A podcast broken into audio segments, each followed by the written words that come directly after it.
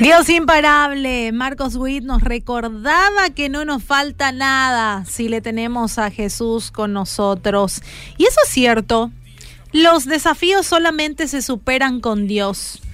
Existen una infinidad de desafíos que se presentan a lo largo de nuestra vida, pruebas que de repente nos debilitan y nos absorben.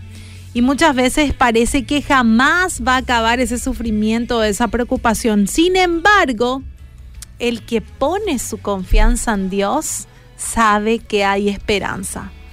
El Señor no nos prometió que nos íbamos a tener problemas ni desafíos, al contrario, Él nos advirtió que vamos a enfrentar aflicciones, pero que en Jesús íbamos a tener la paz que necesitamos. Eso dice en Juan 16:33. Estas cosas os he hablado para que en mí tengan paz. En el mundo tendréis aflicción, pero confiad, yo he vencido al mundo. Creo que es un versículo que deberíamos de saber de memoria cuando se presenten las aflicciones y los problemas. Lo importante es a quién tenemos de nuestro lado y a quién tenemos con nosotros que es ese Dios, el creador de los cielos, de la tierra, el que te creó a vos mismo. Eso es lo importante, que en Él podemos tener paz en medio de esa aflicción, en medio de ese problema. Hoy yo te quiero decir que no estás solo en este desafío ni en los desafíos que van a venir.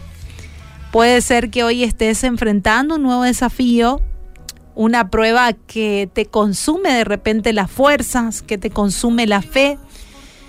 Te invito a que acudas a Dios, él es el que te va a dar fortaleza, te va a dar esperanza, porque este desafío solamente lo vas a superar con Él.